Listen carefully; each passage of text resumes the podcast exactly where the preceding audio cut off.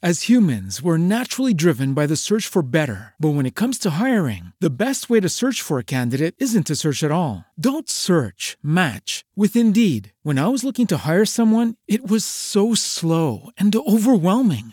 I wish I had used Indeed. If you need to hire, you need Indeed. Indeed is your matching and hiring platform with over 350 million global monthly visitors, according to Indeed data, and a matching engine that helps you find quality candidates fast. Ditch the busy work. Use Indeed for scheduling, screening, and messaging so you can connect with candidates faster. And Indeed doesn't just help you hire faster. 93% of employers agree Indeed delivers the highest quality matches compared to other job sites, according to a recent Indeed survey. And listeners of this show will get a $75 sponsored job credit to get your jobs more visibility at Indeed.com slash podcast. That's Indeed.com slash podcast. Terms and conditions apply.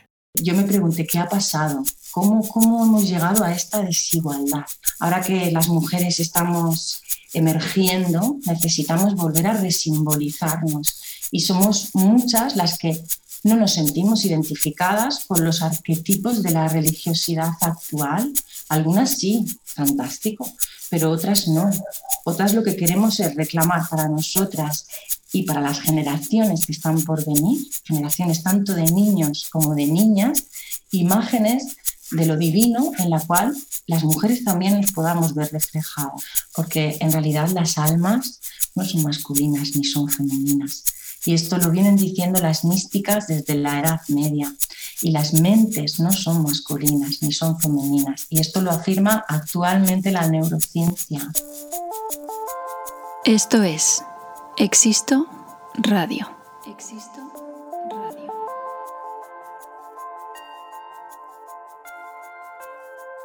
Juntando a creadores, maestros, curiosos, expertos, buscadores y creativos culturales, compartiendo experiencias y epifanías, ofreciendo herramientas y secretos universales. Sus palabras y nuestra escucha tienen el gran poder de inspirarnos para evolucionar, emprender, interesarnos y de aprender. Y también de recordarnos que la vida es mucho, mucho más. Bienvenidos a un nuevo episodio de Existo Radio.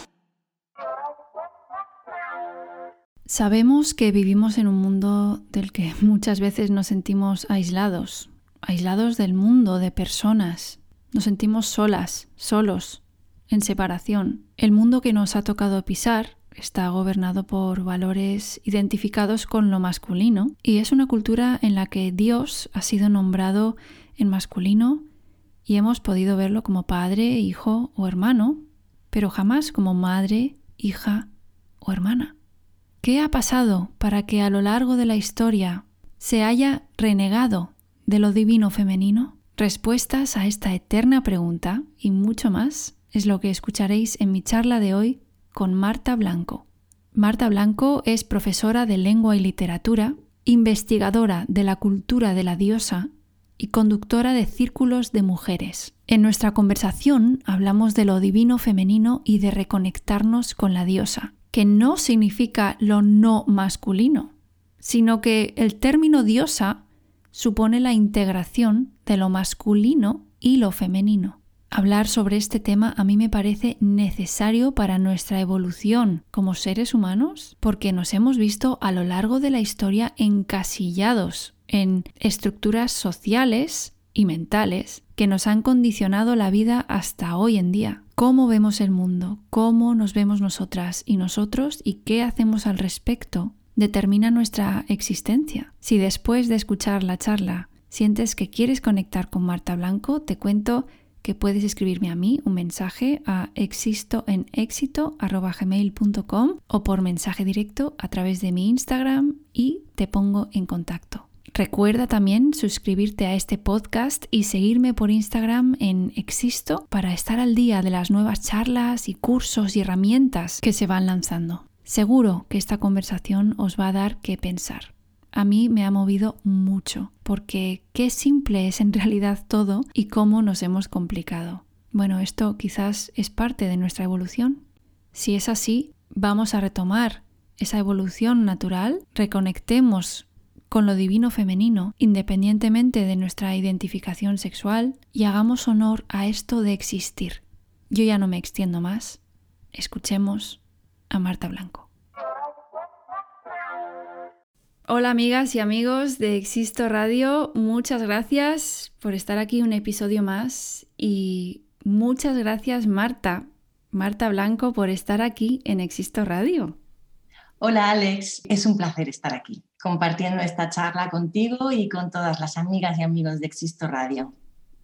Ya tocaba, ¿eh? Sí. Porque llevamos hablando esto mucho tiempo. Marta Blanco y yo nos conocimos en un círculo de mujeres este verano.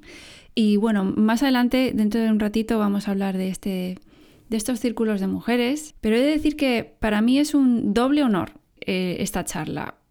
Una, porque estás aquí, por fin. Y la segunda, porque vamos a traer a nuestra conciencia cuestiones necesarias que a lo largo de la historia de la humanidad han llevado, bueno, desde lo que yo sé, a mucha confusión y que tampoco se han tratado lo suficiente, ¿no? Con el suficiente espacio y respeto. Y que además nos consta que en nuestra realidad estos temas siguen siendo muy confusos y las cuestiones empezarían, a ver si te parece bien empezar por qué es lo femenino, qué es lo masculino y quién dice lo que es femenino y quién lo que es masculino. Me parece perfecto empezar por ahí. Eh, lo femenino y lo masculino son construcciones sociales. Es lo que una determinada sociedad vincula con un sexo o con otro sexo. Si hacemos la prueba y cerramos los ojos y pensamos en lo femenino, ¿qué nos viene a la cabeza? Pues cualidades como la dulzura, la suavidad, el recogimiento, la ternura. Y si pensamos en lo masculino, nos viene a la mente la acción, la fuerza, la actividad, la inteligencia. Pero ¿quién ha determinado que esto sea así? La cultura que en ese momento es predominante. Y esto en muchas ocasiones se ha convertido en una trampa, puesto que encasilla a las personas, las encasilla a los seres humanos, les niega el acceso natural a otras realidades y también ha creado mucho dolor, porque no es una cualidad masculina la ternura o la actividad y la inteligencia no es una cualidad femenina. Desde la antigüedad se trabaja con estas dicotomías que se nos ofrecen como, como opuestas, ¿no? Eh, están planteando como opuestas realidades que no, que no lo son, que en realidad son complementarias. Por lo tanto, lo femenino y lo masculino son construcciones sociales. Wow.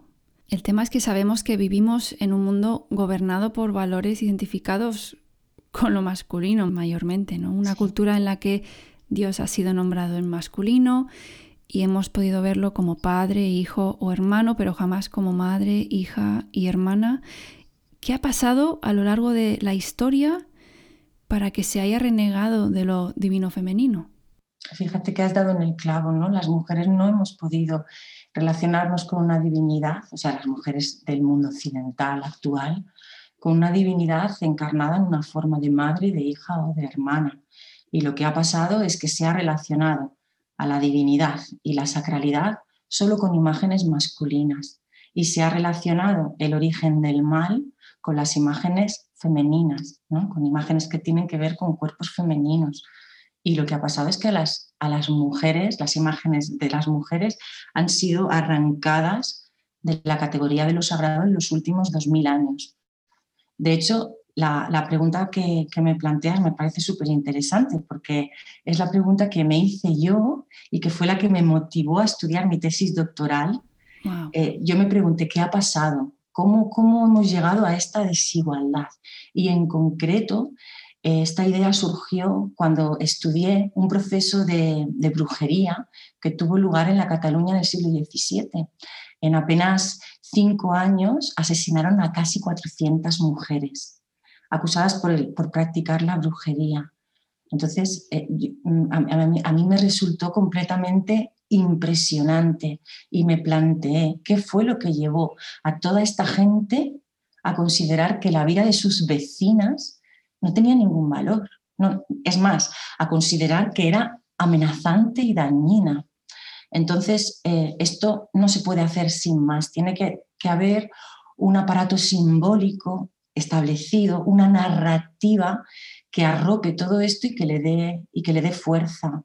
De hecho, todos los actos violentos contra las mujeres, y bueno, estos actos en concreto que fueron salvajes, se apoyaban en una violencia simbólica que de alguna manera los estaba legitimando. Y esta violencia simbólica, ¿qué decía? Que la mujer era la hija de Eva y la que traía el pecado a la tierra, que éramos la puerta del mal. Pero atención, porque esto no es exclusivo de la cultura católica o de las religiones del libro. Esto lo encontramos también en la cultura mesopotámica, en la cultura griega. Eh, por ejemplo, en la cultura griega la mayoría de los monstruos tienen cuerpos femeninos.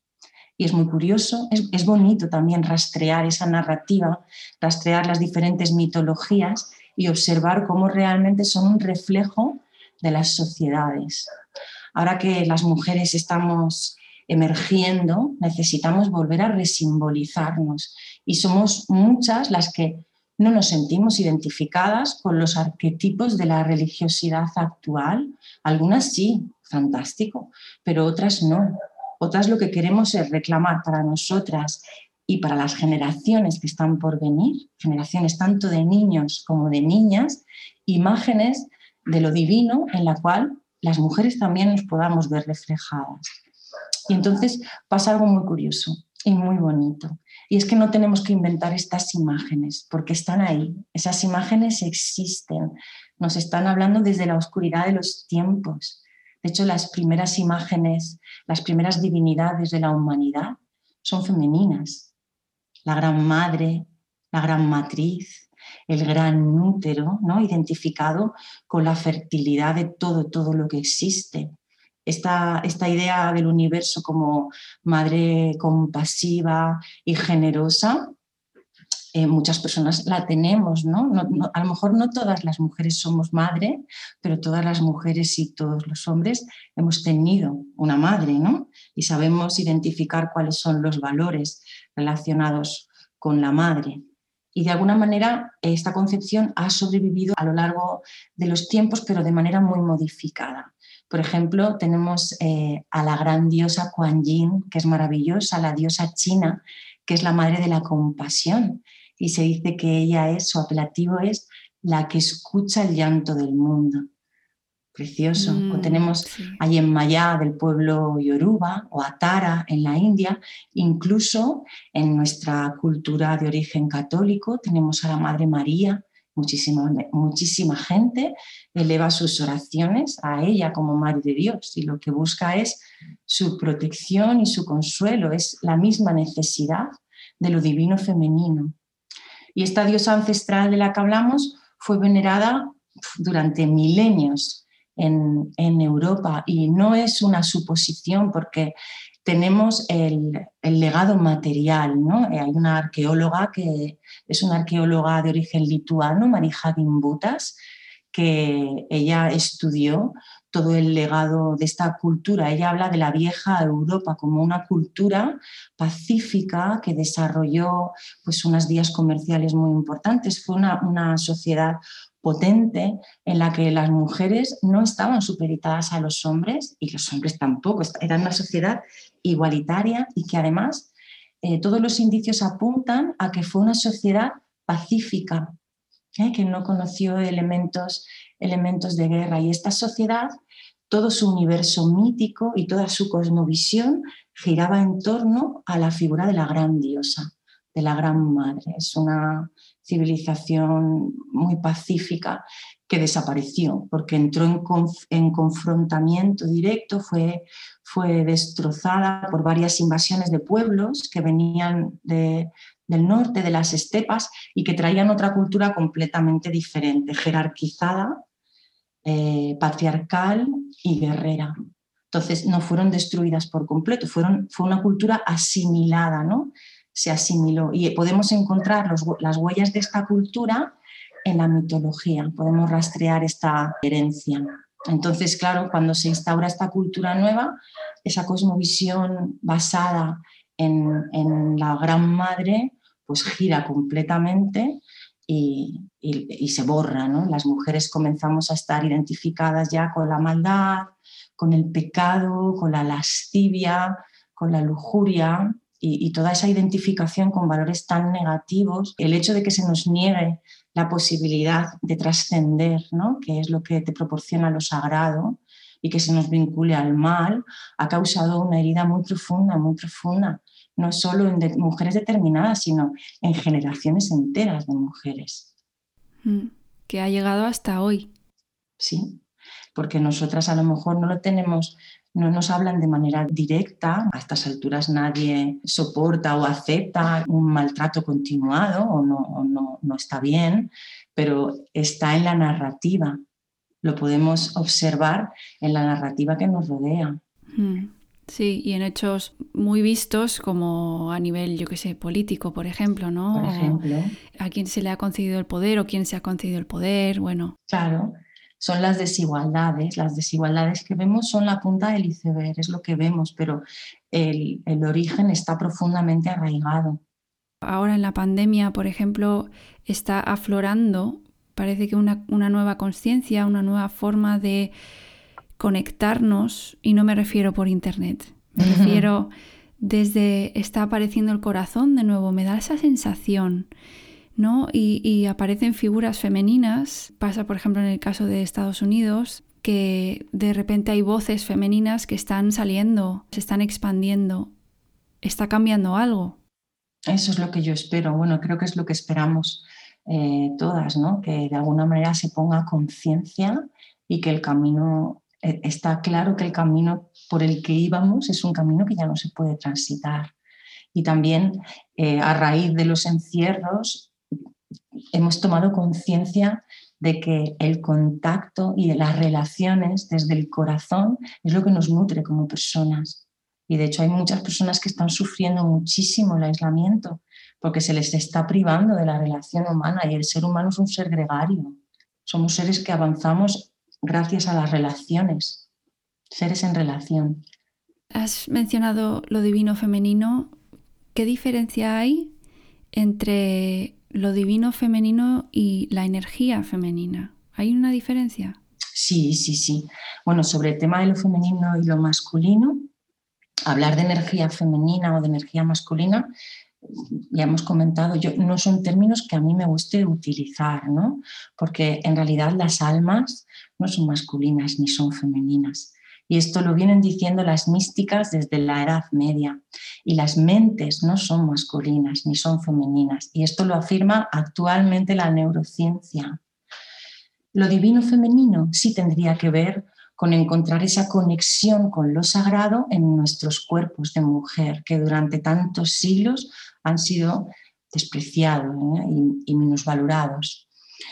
Es sentir que tu cuerpo es una especie de templo que tus ciclos menstruales no son un castigo, no son una maldición, es darle la vuelta, encontrar que son especiales, porque nos van a permitir, si queremos, si lo deseamos, engendrar otra vida. Y además nos convierten en seres cósmicos, porque están relacionados, están conectados con la luna. Fíjate que los ciclos lunares son 28 días y los ciclos menstruales también es, darle la vuelta. Tiene que ver también con amar tu cuerpo en la madurez y en la vejez, cosa que se, eh, se conceptualiza la vejez de las mujeres como algo completamente feo y apartable. ¿no? Es entender que el climaterio se puede vivir desde la plenitud, ¿eh? trabajando con, con, los arquetipos de la luna menguante o de la luna oscura, sabia, ¿no? que nos habla de esa mujer que calla porque conoce, que sabe, que escucha, que retiene su sabiduría porque ya no sangra. Hay algo muy bonito de trabajar con, lo divino femenino y es que también podemos trabajar con las, con las fases de la luna, ¿eh? que mm. equivalen a las fases de la menstruación.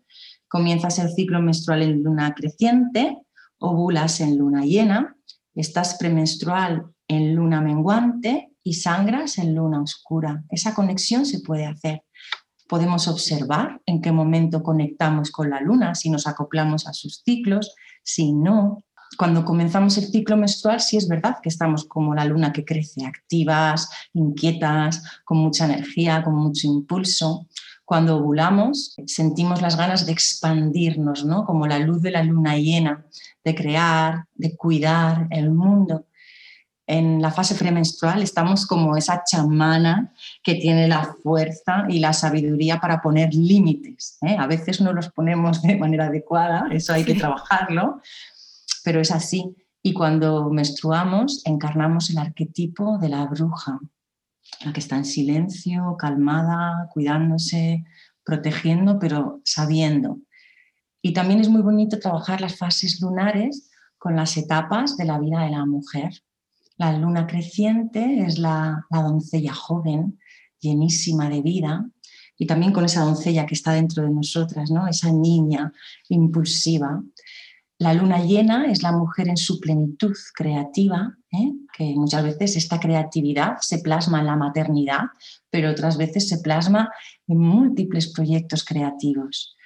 La luna menguante sería la mujer madura y la luna oscura sería la mujer anciana, la mujer que sabe, la mujer experiencia. Y tú me has preguntado por estos dos términos, ¿no? la energía femenina y lo divino femenino, y yo añadiría un tercer término, que es la cultura de la diosa. ¿eh? Porque eh, cuando trabajamos con, la, con lo divino femenino, somos las mujeres las que trabajamos con lo divino femenino. Luego está lo masculino, divino.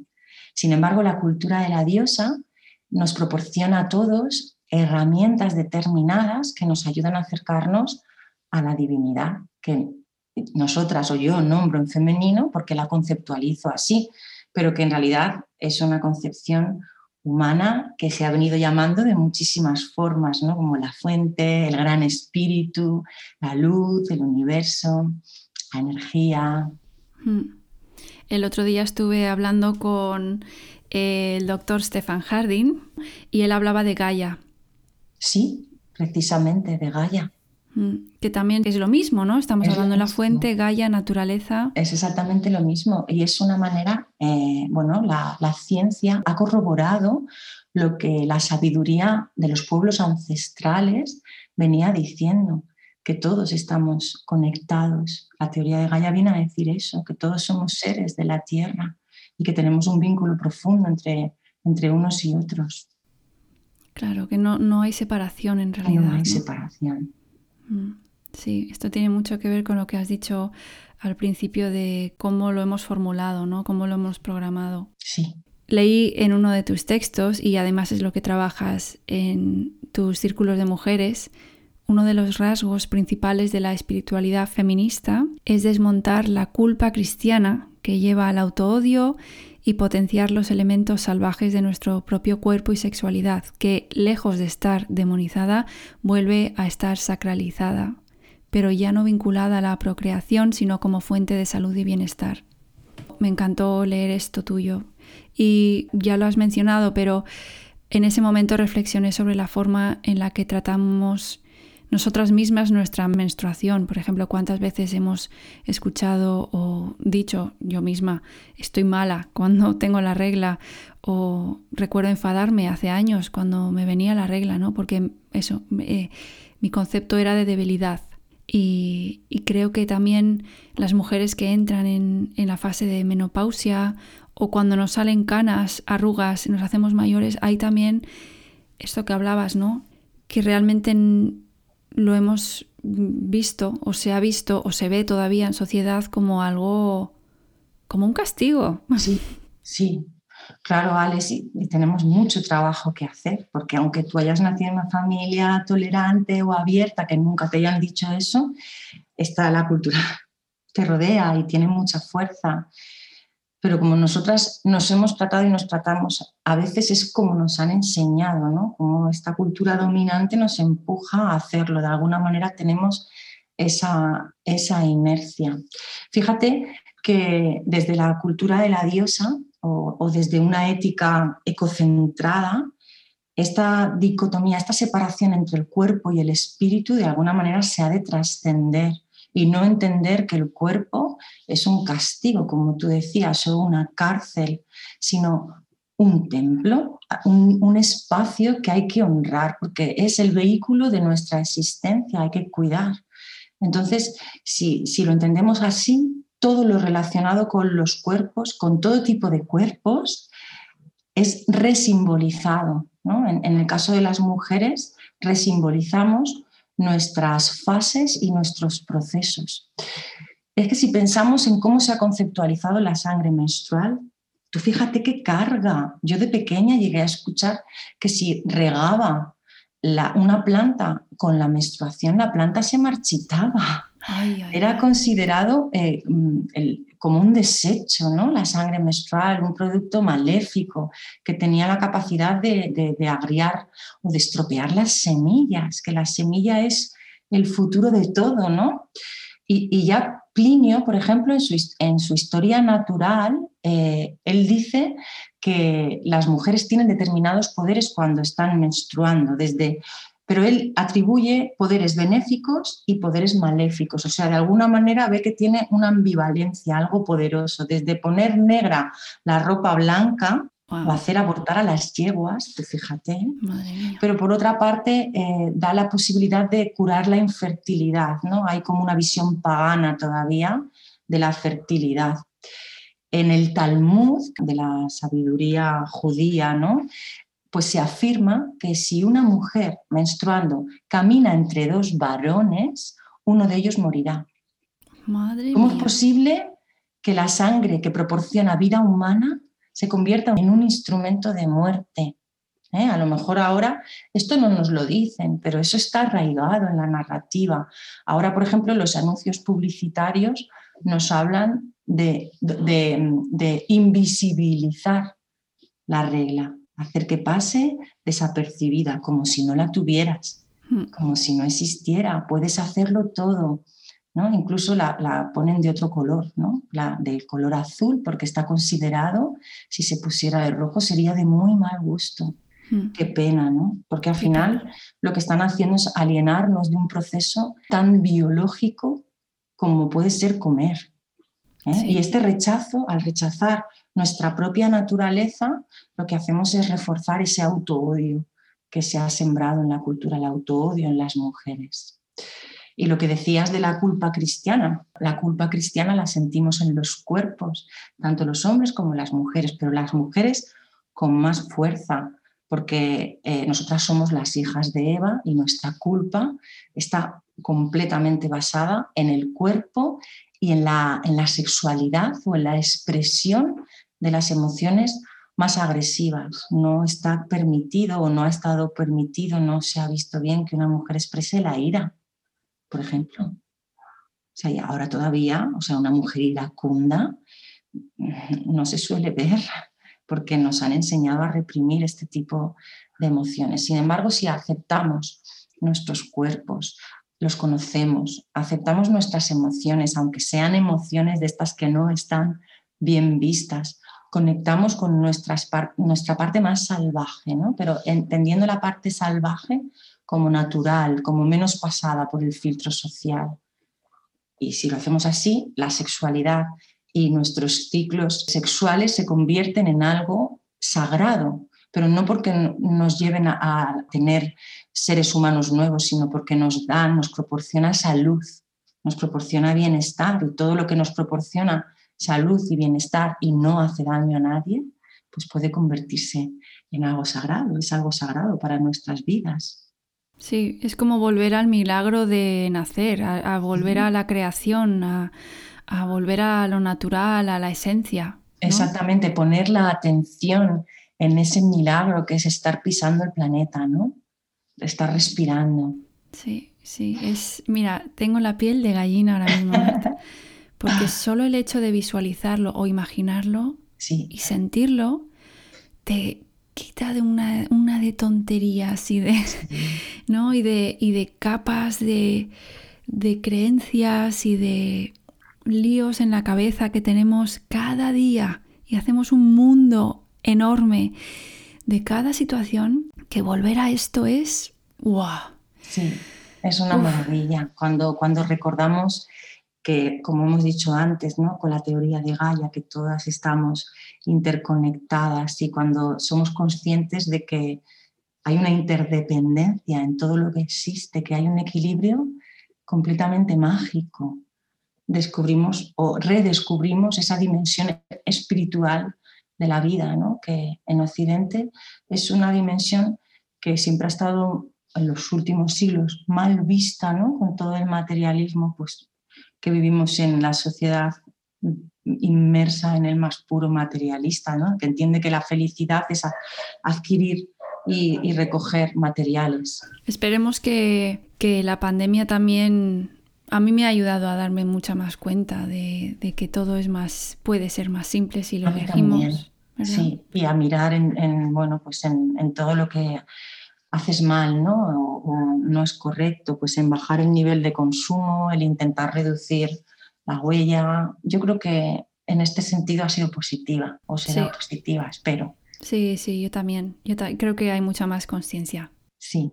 Por lo menos yo me muevo en un, en un ambiente, casi todo online ahora, pero eh, que una vez que, conectamos con eso o reconectamos con eso, aparecen más, ¿no? más personas, más información, más, más estímulos y más motivación por hacer las cosas así porque uno se siente muy bien. Claro, te sientes muy bien y si somos varias personas o si somos un grupo, te sientes arropada, ¿no? Mm.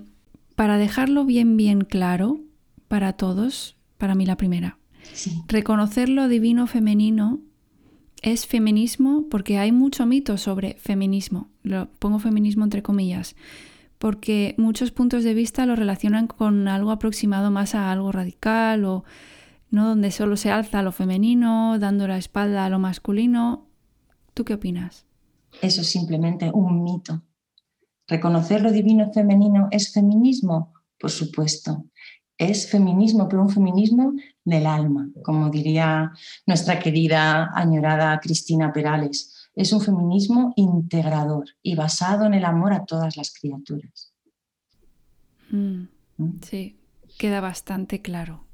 Queda bastante claro. A raíz de esto, quisiera plantear algo que las personas también que nos escuchan pudieran poner en práctica desde ya. ¿Qué podemos hacer ahora mismo para empezar a reconocer y reconectarnos con los ciclos de la diosa?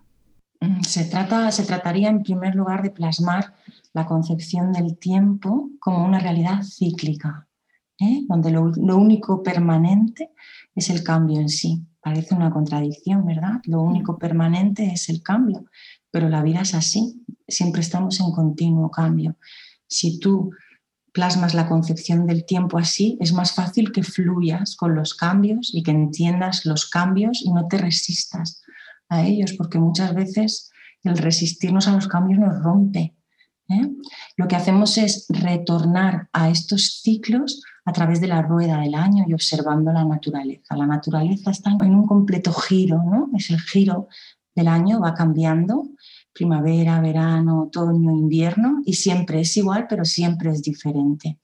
Esta concepción así cíclica, estas ruedas del año han existido en muchísimas culturas. Cuando hablamos de la diosa, es muy curioso porque el concepto que tenemos de religión no tiene nada que ver, porque en la cultura de la diosa tú puedes trabajar al margen de la fe, ¿eh? simplemente puedes enfocarlo como un trabajo personal basado en los arquetipos, no hay dogmas, no hay un ritual que sea obligatorio, tú no tienes que rechazar ninguna forma religiosa ni otra forma de vivir la espiritualidad. Lo único que hay claro es un compromiso de cuidarte a ti como persona, ¿eh? porque como criatura de la tierra formas parte del ente más sagrado. Entonces, el modelo de rueda del año lo que hace es eh, seguir este giro de la Tierra y es uno de los más importantes en la mayoría de las culturas neopaganas que están vinculadas precisamente a, Gaia. Eh, en, nuestra cultura occidental tenemos este mito representado, esta rueda es de origen precristiano y estaba vinculado al calendario agrícola. ¿no?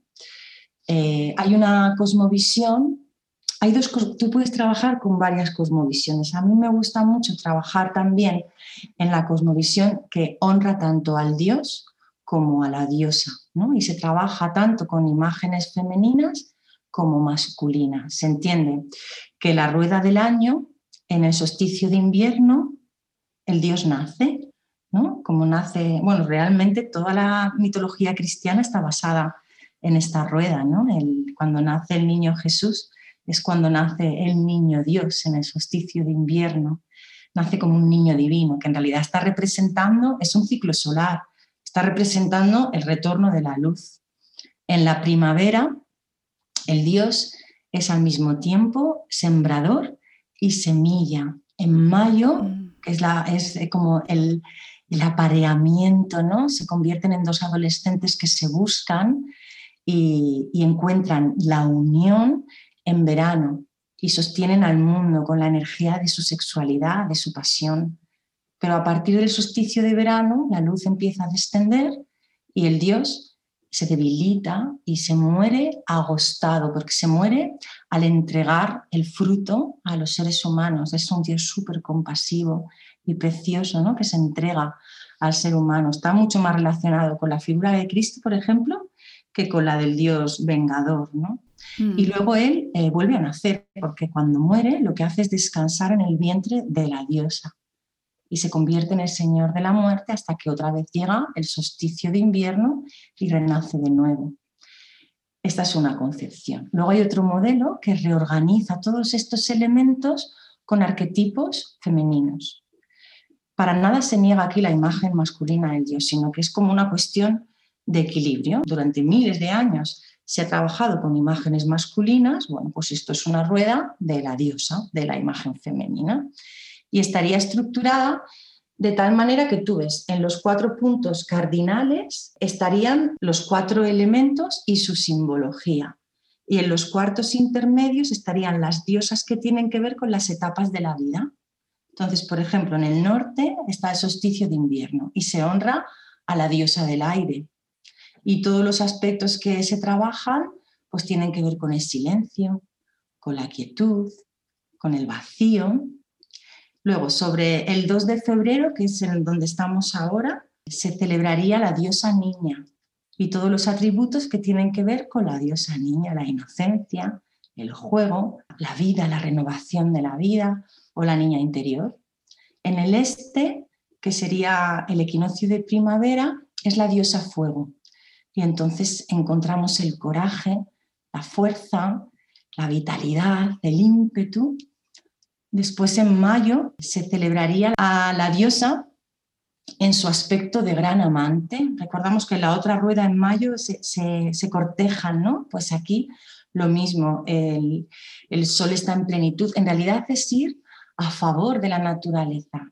Tú te has criado en una playa mediterránea, ¿verdad? Tú te has criado en yo también, en la típica playa de piedras. Cuando, el, cuando hay marejada y tú quieres salir del mar, ¿tú qué haces para salir del mar? Esperas que venga una ola, ¿verdad? Y la ola te saca, es que no tienes que esforzarte. Pues esto es lo mismo. Trabajas con la energía que hay en ese momento en la tierra. Entonces, por mm. ejemplo, cuando llegas al sur, que ya sería el solsticio de verano, la diosa de las aguas se hace presente y entonces trabajas las emociones, las intuiciones, la compasión. En agosto se celebra la cosecha, es cuando se producen las grandes cosechas y celebras la abundancia y el agradecimiento. Luego en el equinoccio de otoño celebras a la Madre Tierra, que es la que rige la estabilidad, el equilibrio, el interiorizar. Y ya por último, cuando llega a la noche del 31 de octubre, trabajas la anciana sabia, que es trabajar también los finales, ¿eh? la muerte de los proyectos, la transformación. Y estas celebraciones son mixtas, son tanto para, para hombres como para mujeres. Lo único que se celebran son los rostros, los diferentes rostros de la divinidad, que en este, caso son rostros femeninos. De hecho, esta rueda está creada por Cathy Jones de Glastonbury y ella ha ah. creado cerca de donde vives. Sí. Y ella ha creado eh, una escuela en la cual se forman tanto hombres como mujeres. Mm, qué interesante eso. Sí. Así que atendiendo a esta rueda, si paramos mm, la vida loca del día a día y nos dedicamos un poco a observar ¿no? la naturaleza y a nosotros, al final hay una energía ahí que se nota que está, que está pasando y que somos parte de eso. Exactamente. Claro. Qué fácil, qué, qué, fácil, ¿no? Cómo fluye todo. Claro. Mira, yo soy profesora de secundaria y en primavera, madre mía, la primavera la sangre altera. Mm. Ves a los críos y a las crías por los pasillos, están que se salen dándose besos, se enamoran, pero es que abres las ventanas y ves a los pájaros y tú sientes un ímpetu, somos criaturas de la tierra, es aprovechar, ¿no? Esa, esa fuerza. Mm, sí. Ay, qué alivio. Ojalá nos acordemos todos todo el rato de esto. sí. Todo es mucho más simple. Sí. Por ejemplo, ahora, en, esta festividad, en las candelas, se celebra, bueno, que realmente la luz va a regresar. Ya hay una promesa completa. Ya vemos que realmente los días son más largos y que las semillas empiezan a germinar en marzo o abril comenzaremos ya con los plantones ya hechos, pero ahora es cuando germinan las semillas. Y es buen momento también de plantearse qué semillas queremos regar en nuestro interior, qué semillas queremos que crezcan y que florezcan y que se conviertan en árboles de nuestra vida o en frutos. Qué momento más importante. Sí. Solo lleva el parar y el escucharse y el plantearse desde su esencia, ¿no? Desde su conexión. Sí qué es lo que, a dónde quiere caminar. Qué maravilla. Quizás puedes contarnos qué cosas se hacen en los círculos de mujeres que conduces. En los círculos de mujeres lo primero que tenemos que hacer es crear un espacio, ¿eh? un espacio hermoso, ya sea en un interior o sea en la naturaleza. ¿eh? Intentar, bueno, solemos ponerlo con cojines, adornarlo con telas, que tenga un olor diferente, que sea algo diferente para marcar la diferencia ¿no? entre los estados normales y ese estado que pretendemos que sea un, espacio sagrado. Generalmente, entre todas, creamos un, altarcito en el centro y colocamos objetos que tienen que ver con, el momento del año. Por ejemplo, ahora, para simbolizar esa luz que vuelve, podríamos poner velas, velas blancas, alguna semilla. Y también ponemos objetos que, sean valiosos para nosotras, para que de alguna manera se carguen con la energía del círculo y podamos llevarlos a casa y nos recuerden ese momento vivido. Los círculos de mujeres tienen una premisa básica y es que tienen que ser lugares seguros, en los que las mujeres nos sintamos seguras, o sea, no puede entrar el juicio ni opiniones. Una persona se abre y habla, las demás escuchamos y lo que se habla en el círculo, en el círculo se queda. Eso mm. es, es una de las bases, ¿no? Y a partir de ahí, pues ya podemos hacer lo que queramos. Sí que hay que tener claro que un círculo de mujeres no puede sustituir nunca a una terapia de una persona profesional.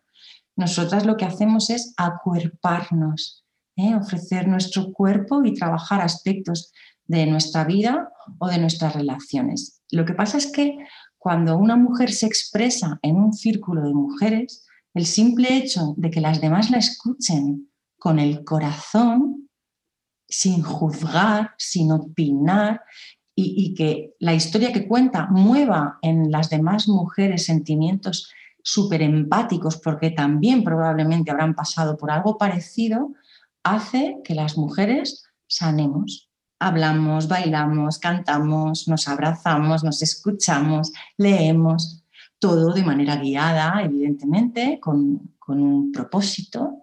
Por ejemplo, cuando hicimos el círculo nosotras juntas en Altea, que fue en verano, pues coincidió con la recogida de la cosecha y entonces lo que trabajamos fue el agradecimiento, ¿eh? conociendo y sabiendo que el agradecimiento es la puerta de la abundancia pero en un círculo de mujeres también se puede celebrar la primera menstruación de una niña. Y esto es un trabajo preciosísimo, porque en muchas ocasiones las niñas no reciben educación menstrual, no se les habla de las experiencias que se relacionan con la regla ni de las emociones que van a sentir en el ciclo.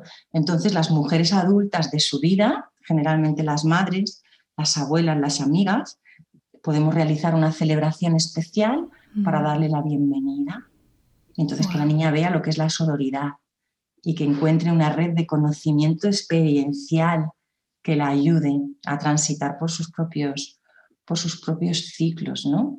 Mm. O también eh, se pueden realizar, y me parece muy interesante, rituales o encuentros de mujeres relacionados con la menopausia. Wow, ¿Mm? sí. Porque ya, ya sabemos ¿no? que, la, que, que negativa es la imagen de, de la mujer vieja. Es una imagen que se viene forjando también desde la antigüedad, ¿no? Y además cogió fuerza con el tema de las brujas en, Europa. Y realmente las mujeres mayores lo que tienen es que tienen un comportamiento más libre, una forma de hablar más libre que en, la juventud, ¿no? Y se, sigue conceptualizándose eso como algo, como algo feo, ¿no? Cuando, como, además, fíjate, cuando hablamos de un hombre, cuando envejece un hombre, decimos que envejece como el buen vino. Y sin embargo, de las mujeres se dice que se marchitan Mm.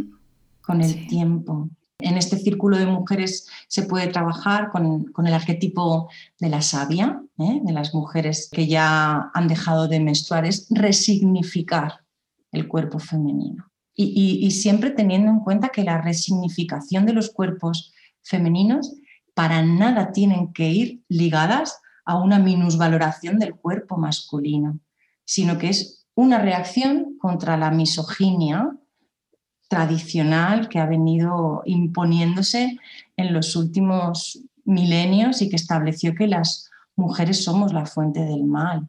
Si, tenemos en cuenta esa visión ecocentrada de la que hablábamos, esa Gaia sagrada, todos los seres formamos parte de, de- de ella, ¿no? del, del planeta, y por lo tanto todos los cuerpos son parte de ella y todos los cuerpos son dignos de amor ¿no? y de ser valorados. Mm, Sí, qué maravilla, Marta. Eh, podríamos charlar tantísimo más, tantísimo Sí. más. Yo estoy con muchas ganas de volver a hacer un círculo de mujeres Sí, contigo, sí, con todas las demás compañeras, Shakira, que nos puso en contacto. Esto da para tantísimo más. Creo que esto es necesario, sobre todo ahora, hoy en día. sí, Y te agradezco muchísimo que hayas dedicado un rato a compartir toda tu sabiduría acerca de Yo estoy muy agradecida, Alex, de que me hayas permitido este espacio, de que te hayas interesado. Estoy muy, muy agradecida. Me interesé desde el momento en que te vi. y te digo que no tenía todavía podcast.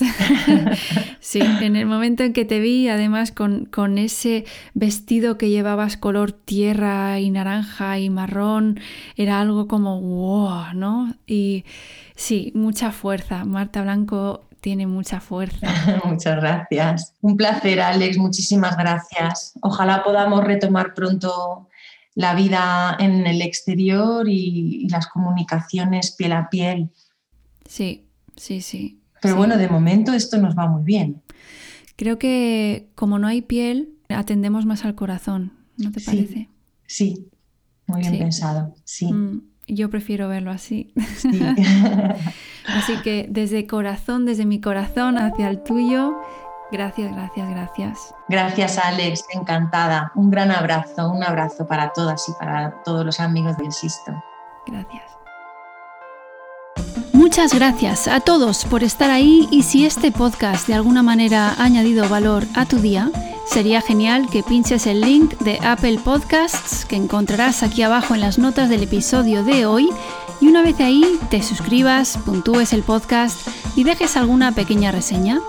Esto me ayuda a seguir pudiendo cargar más contenido y así poder llegar a más personas como tú y como yo, creando comunidad y aprendiendo a evolucionar juntos. Para poder seguir creando, para poder seguir ayudando, suscríbete y comparte. Gracias y mucho amor.